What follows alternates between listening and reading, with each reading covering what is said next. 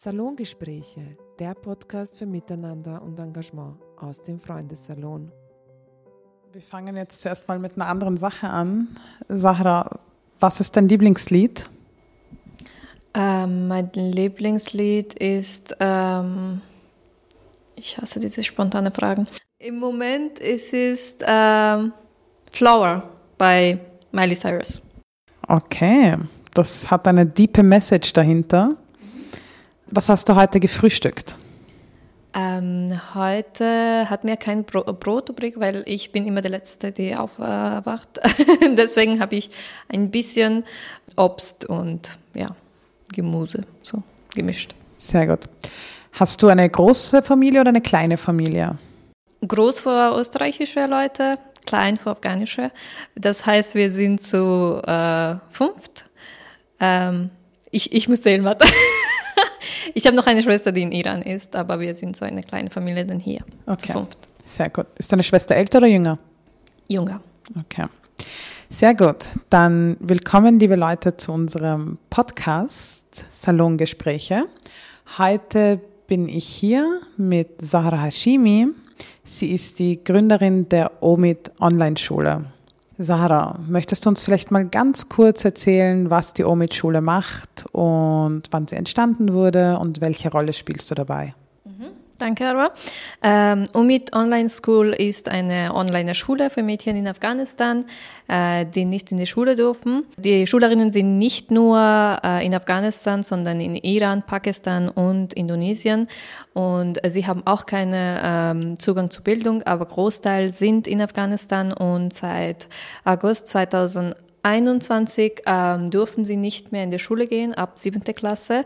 Und die Umid Online-Schule ähm, ist eine kostenlose Online-Schule nochmal für die, diese Mädchen. Und wir haben im Moment mehr als tausende Schülerinnen. Letztes Jahr waren sie äh, 100.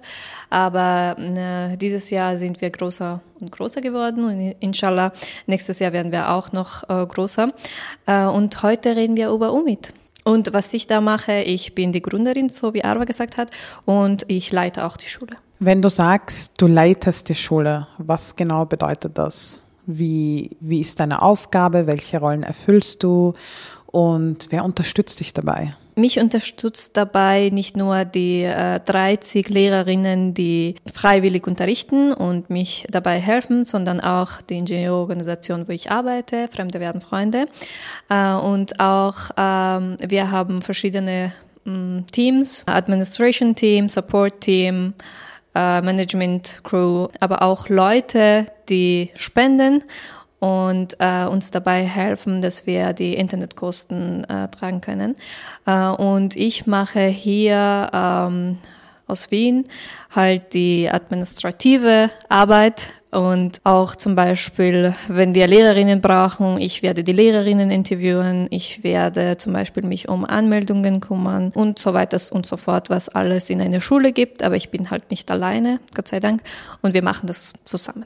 Ich, als ich ja damals die OMID Online-Schule kennengelernt habe, gab es, glaube ich, hast du mir erzählt, es gibt 150 Schülerinnen und ich war damals schon sehr begeistert. Und ähm, mittlerweile sprichst du aber von über 1000 Schülerinnen und das innerhalb von einem Jahr. Wie ist dieser Wandel entstanden? Warum gibt es jetzt noch mehr Bedarf für die OMID Online-Schule und warum sind da jetzt das Zehnfache an SchülerInnen? Woran liegt das, glaubst du? Ja, eben, was du gesagt hast, die Bedürfnisse, dass sie haben. Also die Schülerinnen äh, oder die Mädchen in Afghanistan haben diese Bedürfnis unbedingt einfach Zugang zu Bildung zu haben, äh, weil sie ähm, einfach zu Hause sitzen und nichts mehr zu tun haben. Äh, sie dürfen nicht mehr ins Park, sie dürfen nicht mehr alleine reisen, sie dürfen nicht einmal Sport treiben und es ist einfach schwierig, zu Hause zu sitzen, weil davor, wenn die Leute die Informationen nicht haben und denken, dass die afghanische Frauen waren die ganze Zeit unter Burka und zu Hause, das stimmt nicht. Ich bin eine afghanische Frau. Ich habe dort studiert. Äh, ich war Mathematiklehrerin. Ich habe verschiedene Sprachkurse besucht. Ich war nie zu Hause. Und jetzt, ich kann mir halt nicht vorstellen, zum Beispiel, dass ich zu Hause sitze äh, und nichts tue. Es ist einfach die Bedürfnis, dass sie haben und auch, dass sie eine, eine andere Zukunft für sie im Auge halten als ihre Mutter und Tante, die Opfer ge gebracht haben. Äh, und deswegen, sie wollen einfach unterrichtet werden, obwohl sie wissen, dass unsere Schule ist nicht anerkannt. Trotzdem, sie kommen jeden Tag in die Schule, sie sind motiviert und sie wollen lernen. Und äh, unser Ziel ist nicht nur Bildung, sondern äh, unser Ziel ist auch, dass wir sie psychisch äh, unterstützen. Das ist auch im Moment sehr, sehr wichtig. Die Schülerinnen, die wir letztes Jahr haben, von dieser 150 Schülerinnen, dass du äh, gesprochen hast, die sind halt in eine andere Level, auch mental und aber auch was äh, zum Beispiel Englisch betrifft oder einen Workshop halten, in ein Jobinterview reden. Wir haben das Ganze äh, sehr stark unterstützt, damit sie weiterkommen, als die Schülerinnen, die wir jetzt haben. Und wir haben jetzt im Moment drei Psychologinnen, die mit uns arbeiten. Aber wir sind auch äh, noch nicht äh, dazu gekommen, dass sie einfach eine normale Bildung haben, die neue Schülerinnen. Das ist total schwierig. Kannst du uns mal so einen klassischen Tagesablauf von einer OMID-Schülerin erzählen? Der normale Tagesablauf, ich weiß nicht, was sie jetzt machen, frühstücken und dann sich vorbereiten oder so. Aber äh, soweit ich weiß, weil ich habe auch ein, ein Programm mit denen, weil ich kann kann nicht mehr unterrichten, weil ich muss einfach die Schule leiten. Das ist viel Arbeit. Ich habe aber ein, ein Programm mit denen Omid-Familie und Omid heißt Hoffnung. Und da sitzen wir und reden wir halt über den Alltag und alles. Es schaut so aus, dass sie einfach sehr motiviert sind, dass sie zur Schule kommen. Unsere Klassen sind äh, auf Telegram. Äh, sie haben einen Stundenplan auf dieser Kanal und sie werden schauen, was für ein ähm, was für ein Fach jetzt unterrichtet wird in dieser Stunde und sie werden sich vorbereiten. Äh, sie kaufen auch manchmal Bücher, obwohl es auch in PDF gibt äh, in jeder Kanal. Ja, sie werden dann unterrichtet und dann werden sie die Hausübungen abgeben. Sie wollen irgendwie Competitions haben zwischen Klassen und da bereiten sie sich vor und deswegen haben sie auch andere Kanäle. Zum Beispiel manchmal ist es Schreibwettbewerb und manchmal ist es, ähm, keine Ahnung, Zeichen, Workshops und so weiter.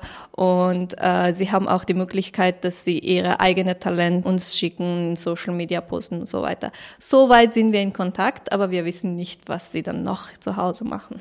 Das heißt, von wann bis wann findet ungefähr der Unterricht statt? Also die, du hast ja gesagt, es gibt viele freiwillige Lehrkräfte, die unterrichten oder wann endet Ihr Tag? Also Afghanistan seit 9.30 Uhr bis 13.30 Uhr äh, und äh, wir haben zweieinhalb Stunden Unterschied äh, das heißt 7 Uhr für uns. Das ist äh, Unterrichtszeit und das darf nicht länger sein, das darf nicht zum Beispiel, irgendein Workshop darf nicht am Abend sein, weil äh, es gibt viele Schwierigkeiten. Ähm, in Afghanistan hat nicht jedes, jedes Mädchen ein, ein eigenes Zimmer, damit sie lernen können und äh, damit wir ein bisschen diszipliniert sein, deswegen haben wir das so ganz streng gehalten, das soll in dieser Zeitraum sein. Also auf welcher Sprache findet der Unterricht mehrheitlich statt? Persisch. Unser Fokus ist auch auf Englisch, damit die Schülerinnen dann später vielleicht eine Online-Stipendien bekommen können. Deswegen, ähm, also Englisch, Pashto, die zwei, also jetzt die erste Nationalsprache in Afghanistan wird auch unterrichtet, aber in Persisch äh, wird also Farsi. Farsi oder Persische. Äh, was motiviert oder was glaubst du, was motiviert die jungen Frauen überhaupt zur Omid-Schule zu kommen? Weil du hast ja vorhin schon erwähnt, dass die Schule ja nicht anerkannt ist. Das heißt, für Afghanistan ist es ja eigentlich gar keine, gar keine Schule. Das ist ja eigentlich nur Zeitvertreib. Da würde ich gern wissen, was motiviert dann die Mädchen ähm, überhaupt teilzunehmen? Vor allem, weil sie ja wirklich viele sind? Also gute Frage jetzt, dass du das äh, gefragt hast. Ich erinnere mich an äh, die Institut, das ich äh, dort unterrichtet habe in Afghanistan 2015. Da war es auch so, es war ein kleiner Dorf. Die Mädchen wurden aber 14 Jahre alt, verheiratet und nicht mehr, äh, sie durften nicht mehr in die Schule oder in irgendeinen Kurs. Äh, aber sie waren jeden Tag so motiviert und ich habe mich auch dasselbe Frage, äh, dieselbe Frage gefragt, wieso sind sie so motiviert? Sie wissen schon, dass sie in ein Jahr eine Hausfrau sein werden werden und mit 15 ein Kind kriegen, was ist das für eine Motivation? Und sie waren gar nicht so traurig oder depressiv, das ich mir vorgestellt habe. Und ich habe mich mental vorbereitet davor. Aber es war gar nicht so. Da habe ich gesehen, sie sind einfach überzeugt, das ist unser, unser Leben, wir sollen kämpfen. Es ist nicht wie hier, dass man sagt, ich habe viele Möglichkeiten, ich werde diesen Weg gehen und der Staat soll mich äh, unterstützen, meine Familie soll mich unterstützen. Und wenn das nicht funktioniert, dann habe ich keine Motivation mehr, sondern sie sind so kämpferisch und deswegen sind sie vielleicht auch mutig, weil sie denken, ja, hier gibt's nur eine Möglichkeit und ich äh, nutze das. Sie sind einfach überzeugt und kämpferisch und motiviert. Die sind große Inspirationen für mich auch, dass ich sage, okay, ich muss nicht aufgeben, wenn ich die Möglichkeit hier äh, habe, wenn sie nicht aufgeben. Ich glaube, diese Frage muss ich sie halt fragen. Ich verstehe sie schon, aber wirklich, das ist stark. Und was motiviert dich, jeden einzelnen Tag aufzustehen und diese Schule zu machen? Und was hat dich überhaupt motiviert, damals diesen großen Schritt oder den Traum einer Online-Schule zu verwirklichen? Weil ich glaube, viele von uns träumen und viele von uns haben Vorstellungen, vor allem wenn wir alle aus einem ursprünglich anderen Land eigentlich herkommen, dass wir uns, dass wir gewisse Vorstellungen für die Menschen halt quasi in unseren Heimatländern haben. Aber viele machen das dann halt nicht. Und wo war für dich dann der Unterschied zu sagen, okay, ich ziehe das jetzt durch und das ist ein Traum von mir, den ich jetzt verwirklichen werde? Wie hast du überhaupt angefangen? Zu wem bist du mit dieser Idee gegangen? Und wer hat dir dabei geholfen in den Anfängen? Erzähl uns ein bisschen darüber. Also wer oder was mich motiviert, äh, ist genau diese Mädchen, aber vor allem die Frauen, die auf die Straße demonstriert haben in Afghanistan. Wenn sie nicht aufgeben, warum soll ich aufgeben? Also am Anfang war das keine Motivation oder kein Traum. Ich wollte gar nicht, dass die Schule jetzt geschlossen sind. Ich habe mir das nie vorgestellt, weil im ganzen Welt Afghanistan ist das einzige Land, in dem Mädchen nicht zur Schule äh, gehen dürfen. Also das war eine eher ich muss was tun halt. Ich habe viele äh, Demos, hat mitveranstaltet. Ich kann es auch nicht veranstalten, weil ich habe keine Stadtbürgerschaft. Ich kann nicht einmal ein Demo anmelden.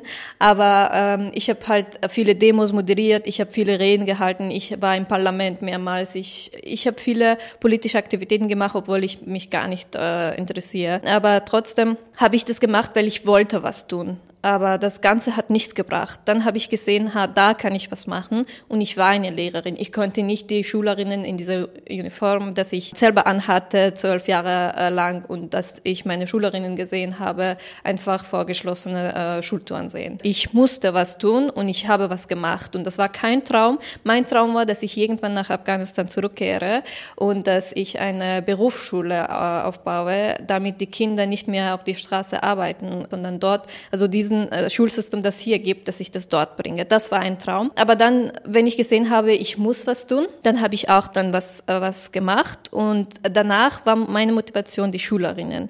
Wenn sie nicht aufgeben, ich habe allen klar gesagt, unsere Schule ist nicht anerkannt. Jeder Schülerin kann nicht finanziell von uns unterstützt werden. Äh, es gibt strenge Regelungen, weil wir sollen dieses System so halten. Trotzdem, sie sind gekommen, sie haben gelernt, ein Jahr lang und sie lernen noch weiter. Und sie haben haben mich motiviert und sie motivieren mich jeden Tag. Wie läuft das ab mit den Prüfungen? Gibt es Prüfungen oder wer macht die? Wer bestimmt, wie die Prüfung aussieht? Versucht sie euch trotzdem noch ein bisschen an den afghanischen Lehrplan zu halten oder habt ihr gar nichts damit zu tun?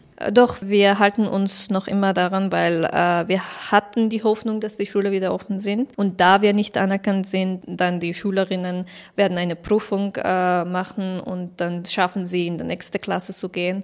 Und es wird noch immer unterrichtet. Und es hat auch geholfen, weil letztes Jahr, bevor unsere Prüfungen, also finale Prüfungen haben wir noch nicht gehabt, dann hat die Bildungsministerium von Taliban eine Prüfung auf der 12. Klasse gehalten. Und äh, weil sie, also zwölf Personen in unserer 12 12. Klasse gelernt haben, könnten diese Prüfungen schaffen und die Matura halt haben quasi. Wir haben zweimal im Jahr, so wie afghanische äh, Schulen, so Midterm-Exams und finale Prüfungen und so werden sie in die nächste Klasse dann gehen. Erzähl mal mehr über die Lehrkräfte, die mit euch arbeiten. Woher kommen die? Was motiviert sie auch damit zu machen? Ähm, sind das auch Lehrkräfte, die nicht mehr unterrichten dürfen? Wohnen sie in Afghanistan oder sind sie auch auf der Welt verstreut? Großteil sind äh, sie in Afghanistan. Äh, letztes Jahr also wie das Ganze angefangen hat, ich habe ein Story gepostet. Ich habe gesagt, ich werde 50 Schülerinnen unterrichten. Ich kann Mathematik, äh, Trigonometrie und so weiter unterrichten und auch die Internetkosten zahlen. Aber es sind dann 300 Schülerinnen zu mir gekommen und äh, aber nicht nur sie, sondern auch Lehrerinnen. Und sie haben gesagt, du leitest die Schule und unterrichtest Mathematik, wir machen den Rest. Und dann habe ich gesagt, okay, dann bauen wir eine Schule. Also es war kein Plan, dass wir gesagt haben, ja, jetzt machen wir das und das und schreiben wir einen Antrag. Nein, nein. das war ganz afghanisch auf einmal. Und dann sie waren, also diese Lehrerinnen waren äh, Studentinnen, die nicht mehr studieren könnten. Zum Beispiel im dritten Semester waren sie, im fünften Semester, sie haben Medizin studiert und haben dann Biologie unterrichtet bei uns. Sie waren gar nicht Lehrerinnen. Wir hatten ein paar, die Lehrerinnen waren, aber dieses Jahr haben wir versucht, dass wir die Lehrerinnen, die äh, damals unterrichtet haben, vor allem die weibliche Lehrerinnen halt, die jetzt zu Hause sind, dass sie unterrichten, weil sie mehr Erfahrung haben, dass wir nicht nur Schülerinnen, sondern auch Lehrerinnen helfen können. Und jetzt versuchen wir mm, eine Forderung zu kriegen, damit sie auch was ein, ein Gehalt haben, was äh, uns fehlt, äh, weil letztes Jahr haben wir das ganze Internetkosten durch Spenden getragen. Jetzt können wir das nicht mehr weiter so, weil wir sind jetzt viel größer als letztes Jahr. Das ist unser Ziel, dass die Lehrerinnen, die Lehrkräfte auch ein, ein Gehalt haben. Wie unterstützt dich deine eigene Community? Hier meinst du? Hier, dort, auf der ganzen Welt. Außer Lehrkräfte und ein paar Leute würde ich sagen, ich kriege nicht so eine große Unterstützung von meiner Community, weil äh, sie sind gewohnt, einfach zahlreiche Probleme zu haben und sie sind einfach vorbereitet. Sie sagen, oh, schade. Äh, ich habe auch gehört, manche haben gesagt, das bringt nichts. Es gibt Millionen äh, Mädchen in Afghanistan und mit tausend, du kannst keine Veränderungen bringen. Aber ich mache meinen Teil, also das wird mich nicht demotivieren. da ist wirklich nicht so eine große Unterstützung, aber ich habe von manchen Leuten schon finanzielle Unterstützung gekriegt, von meiner Community aber auch von anderen. Und auch viele, die Zeit spenden können, zum Beispiel eine Psychologe kann uns einmal im Monat zum Beispiel ein, ein Seminar oder ein Workshop geben, sowas. Oder viele Freunde von mir, die hier sind, haben uns auch unterstützt. Aber so eine große Unterstützung, dass sie kommen und freiwillig sich engagieren oder dass sie Sponsor sind oder finanziell uns unterstützen, gibt es leider noch nicht. Wie können wir dich als Wiener Gesellschaft unterstützen? Ja, spenden. Also als Einzelpersonen kann man spenden, kann, kann man uns äh, sponsern. Aber auch wenn man irgendjemand kennt, der irgendjemand kennt, eine Forderung von uns kriegen kann, weil das ist, ich finde, und alle anderen, die dieser Projekt kennen, finden, das ist so ein tolles Projekt. Bildung von Mädchen in Afghanistan. Also ich brauche nicht mehr erklären oder wir brauchen keine 40 Minuten Podcast hören. Alle wissen schon, was in Afghanistan passiert. Sie wollen einfach die Augen und Ohren zumachen. Wenn ihre Benefits halt in Gefahr sind wegen der Ukraine, dann sind sie schon dann wieder Menschenrechtsaktivistinnen, außerdem nichts. Aber äh, das ist halt wichtig. Wir brauchen Forderungen, wir brauchen Sponsoren, wir brauchen finanzielle Unterstützung, aber auch wenn jemand Zeit spenden will, äh, es gibt einfach viel zu viel in dieser Schule zu tun. Es gibt wirklich sehr viel zu tun, aber eine Sache, die wir noch von dir hören wollen, was möchtest du dass jede Person über Afghanistan weiß. Das, unser Blut ist auch rot. ich weiß nicht, ob das auf Deutsch äh, Sinn macht oder nicht, aber damit meine ich, dass äh, wir sind auch Menschen. Das ist nicht unser Recht, einfach die ganze Zeit jahrelang zu leiden und Opfer bringen. Afghanistan ist kein Schlachthof. Bitte schaut nicht weg. Wir sind auch dieselben Leute wie ukrainische Geflüchtete, wie alle anderen Leute. Danke für dieses großartige Schlusswort, Sahra. Liebe Leute, ihr habt es gehört. Die OMID-Schule braucht sehr viel Unterstützung. Ähm, schaut nicht weg und macht euren Teil und ähm, tragt für eine Veränderung, für eine positive Veränderung bei. Danke, Sahra, dass du da warst. Danke aber.